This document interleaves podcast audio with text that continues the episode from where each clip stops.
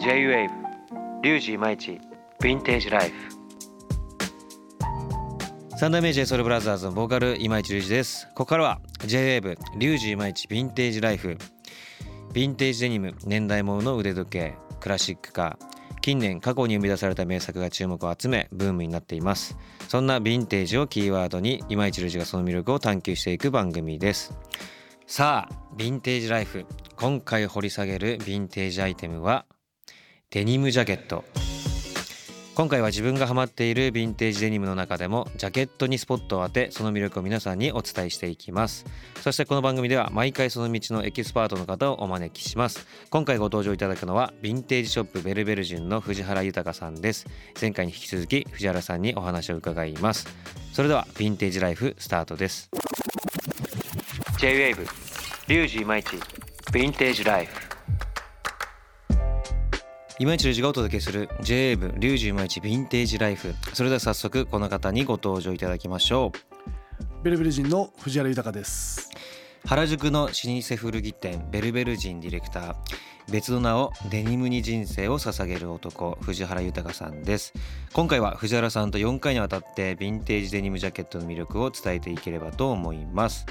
今回はデニムジャケットの歴史をテーマに話していきたいなと思っていますがその前に毎回この番組に出演していただくエキスパートの方に今回のテーマにまつわるキーワードを発表していただきたいと思います。それでは藤原さんデニムジャケットの歴史におけるキーワードお願いいたします。はい。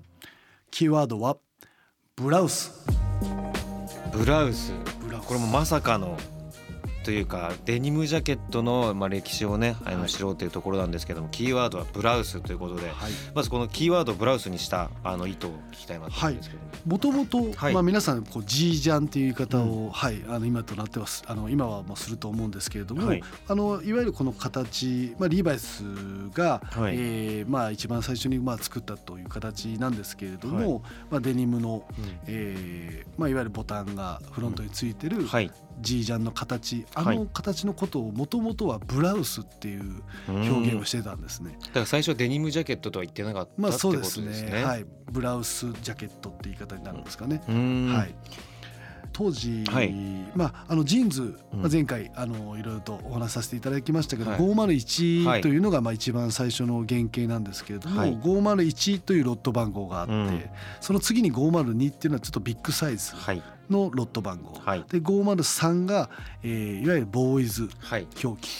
そして実は504というロット番号と505というロット番号が存在するんですね。ま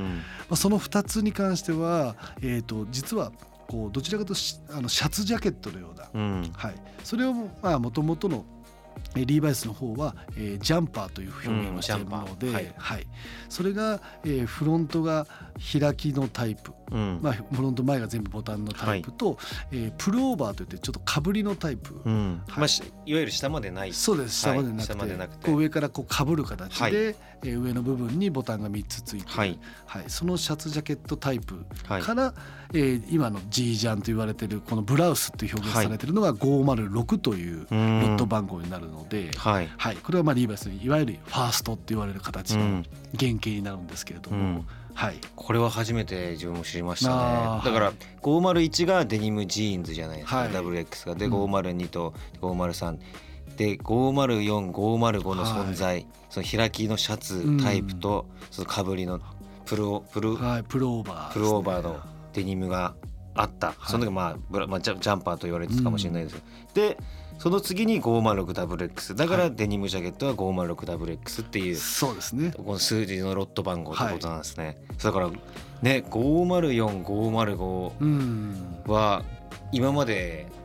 見たことがあるんですか？そうですね。実際504っていうその開きのタイプは僕実物は見たことがないです、はい、なるほど、はい、505のその505プルオーバーに関しては、はい自分が実物は本当に4着ぐらい、はい。まあ、雑誌に出たっていうのもまあ数枚は見たことあるんですけど、はい、僕が今まで25年近くでは4着ぐらいしか見たことないですね。あちょっとそれめちゃくちゃ興味あります。だってデニムの生地じゃないですか。デニム生地のそのかぶりの、はい、いやまあ今で言うとだからそのシャツだったりとかはそういうプルオーバーのねあのサイズ感あの形あると思うんですけどデニムでかぶりのタイプでって、はいいやちょっと興味あります、ね、そうですね。似合今市君似合いそうですけど今市君が着れるサイズを見たことがないですね。ってことはちっちゃい。38とか。あそうなんですね。40でも多分かぶりプルオーバータイプなので、ちょっと細いかなっていう。あでも多分そこは気合でかぶって着るでしょうね。絶対に。ちょそれは興味ありますね、はい、ですみません。ちょっと話がそれたんですがそもそもだからその、まあ、いわゆる今で言うとデニムジャケット、はい、昔言うとブラウスっていう言われ方をしたんですけども、うん、デニムジャケットの誕生っていうのは、はい、まあ、そのじ前回話したジーンズとは違うんですかね、はい、あのジーンズ自体は先あの前回えー、リベットの特許っていう含めて1873年っていうふうに言いましたけど、はい、まあ、その、えー、ちょっと後だと思います。まあ、実際は1970年代後半あたりにはブラウスっていう形で、あの一応完成はしてたんだと思うんですけれども。はい。先ほどえあ前回の501と同じように、はい、えー、ロット番号として 506WX というふうに、うん、えー、ロット番号がついたのは1890年代入ってだと思います。はい、はいだからちょっと時間がその誕生した時間が違うってことですね年代が、はい、そうですね。ジーンズが最初出たのが1873年。73年、はい、でジャケットが？おそらく70年代後半には、はい、もしかしたら今の、うん、えー、ワンポケットって言われてるその 506WX、はい、ポケットがフロントに一つついてる、はい、えー、1870年代の頃は、うんえーと、僕が一応リーバイスから聞いてる話だと、ポケットが2個あったっていうふうに。え？なんでですか？2個あった一番最初はなぜか最初2個ついてたらしいです。ええー、はい、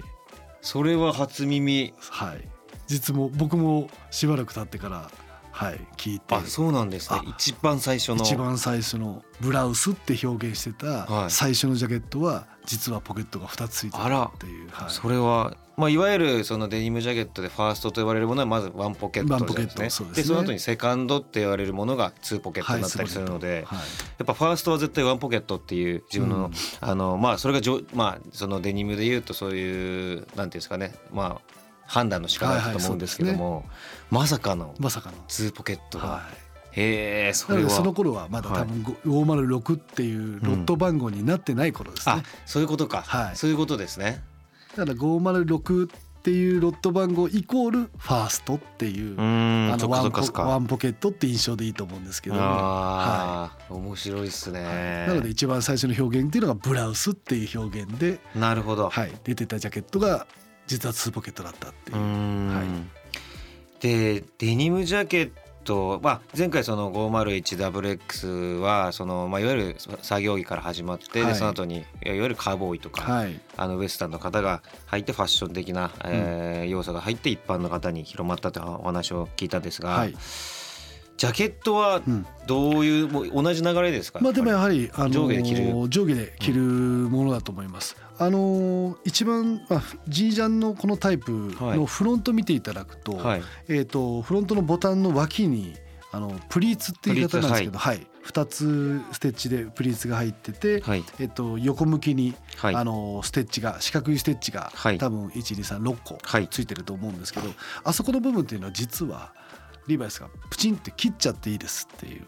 もともとは。あそうなんですね。ジャストサイズに来てグッと伸ばした時にあそこ広がるんですよね。はいはいはい。はい、広がるちゃんとそのえっ、ー、と動作として広がるように実はあそこの四角いステッチって切っちゃっていいですっていう意味でつけてたらしいんですけど、はい、へえ。あれ切らないとこう広がらないじゃないですか。なるほど。はい。あの動きの動作として。はい。なので作業をする際に動きやすいようにあのそこの四角いステッチは実は切っていいっていう形では当初作ってたらしいんですけれども、まあ別に切らずにえー、着用するってこともまあできるっていう意味では、うん、少しこう開きはするので、はい、そういった意味ではそこのフロント部分にプリーツを2つ入れてたっていうのが、まあ、形のデザインだとは思うんですけど。へえ、はい、それは初耳ですはい。まあでも今となってあのヴィンテージとしてはステッチが切れてたらがっかりしちゃいますけど。そうですよね。はい。いやいや面白い、うん、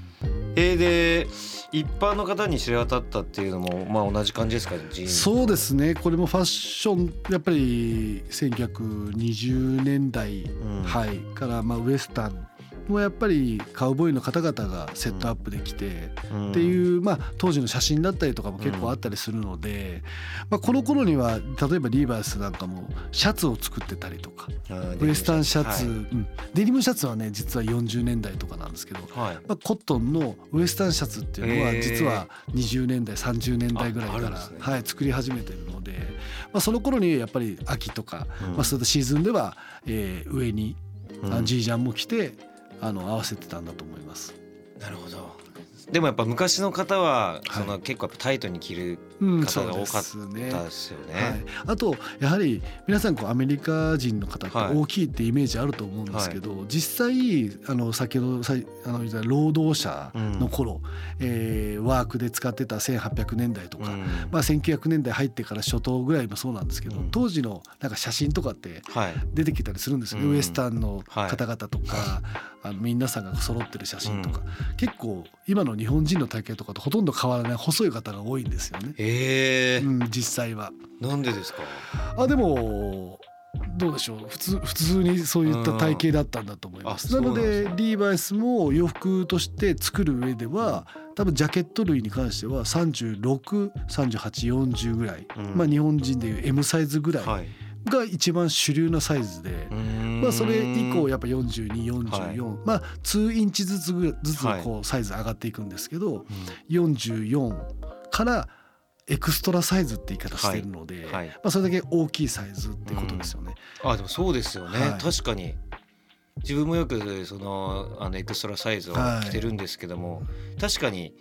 自分の体型で言うと170あごめんなさい180センチ、はい、あごめんなさい嘘です175センチで でそんな特にがっちりしてるわけでもないんですけども、はい、やっぱりエクストラサイズで、うん、まあ、ちょっとゆったり着れるぐらいなんでそう、ね,、考えるとだからそのサイズの作り方も、はい、もう結構言われた通り、うん、標準の日本人と似たような。サイズ感で作ってたのかなって思います、まあ、でも例えば日本の今の時代今はこうオーバーサイズですけど大体多分 LXL までですよね。よく言う作るサイズって、うん、それ多分44ぐらいまでだと思うんですけど、やっぱりアメリカだなって思うのが当時のカタログってあるんですけど、カタログにサイズ50まで書いてあるんですね。サイズ表記の50ってかなり大きい。WXL っていうぐらいのサイズになってくるので、まあ、そのサイズまではまあ、大きい方がやっぱ実際いたんだなっていう意味では作ってるんですよね、うん、リーバイス。なるほどなるほど。はい、なのでまあもちろん主流なサイズは363840とかの M サイズかもしれませんけど、うんはい、一応大きいサイズエクストラサイズの50までは作ってたっていうのが実際カタログで見てわかるので、はい、そういった形の G ジャン大きいサイズの G ジャンもあるけれどもエクストラサイズって書くぐらいなので、絶対数はすごい少ないっていう。そうですよね、なんかあの作業着として昔の方が炭鉱とかで着られてる写真とかいくつか見たことあるんですけど、はい、そのいわゆるウエスタンのあの要はデニムを着てる写真ってそんなになありなくないですか？あんまり見てないですねカウボーイそうですね。それ数は多くないかもしれないんですけど、はい、あるのはありますか？もうあのカウボーイのウエスタンの時代ってもう男女ともに履い。てたりするので、はいうん、まあ、1930年代あたりがまあちょっと多くなってくるのかなっていう、うん、それよりもっと前だとやっぱり炭鉱でとかっていう、はい、なんかそのカウボーイの方の写真とかってすごい見たいっす、はい、シンプルに。どういう着こなしとか、はい、結構やっぱタイトですよね。もうビッタビタですね。ビッタビタで。ビッタビタです。もういいひげ出るだろうなっていう ジーンズはぴったりもうビッタビタな分ねあの膝曲げたりあのね、肘を曲げたらシワになってってそのひげができるって話なんですけども、うん。はい、えー、ちょっとそれはめちゃくちゃ興味ありますね。なんかいいですねまだそういうなんか資料とかも全然はい探せば出てくるんじゃないですかね。あとは意外とリーバイスだったら、はい、その頃のウエスタンっていうのはやっぱりこうリーバイスにとってもブランドとしても、はい、その主張できる、はい、あのファッションだったので、うん、実はリーバイスの看板だったりとか、はい、はい、デニムのバナーって言って、宣伝をする用の広告用の大きいバナーとかって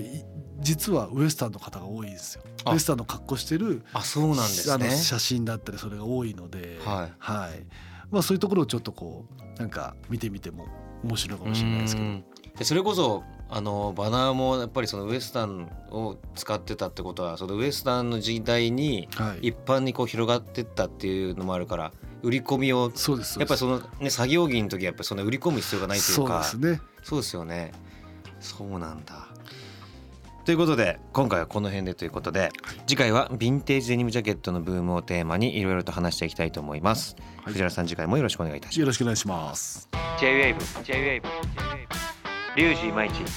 ィンテージライフ